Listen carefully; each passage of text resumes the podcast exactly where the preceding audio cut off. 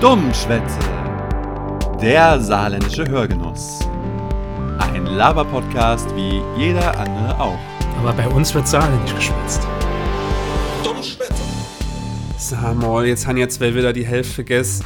Mir kommen jede zweite Montag, mache also mal Interviews, habe ein geiles Hörspiel aufgenommen, die saarländische Crime-Folge, Höhle der Leona, Halloween-Special, alle Jahre wieder, die Und Heinz-Becker-Folge. das ist der Lukas Pell, das haben wir auch noch nicht erwähnt. Ey, ey, das Intro geht 10 Sekunden. Wie soll ich denn das da alles rinpacke? Da müssen wir uns halt irgendwas anderes überlegen. Hopp, mir gucke jetzt schon ein halbes Jahr an der Idee. Mir miss es Emo Packe. Ja, die Leute soll sich den Podcast doch einfach selber anhören. Aber auf keinen Fall mit Folge 1 anfangen, da war der Podcast ja noch komplett anders. Oh Gott, bloß nicht. Dummschwätzer. Dummschwätzer.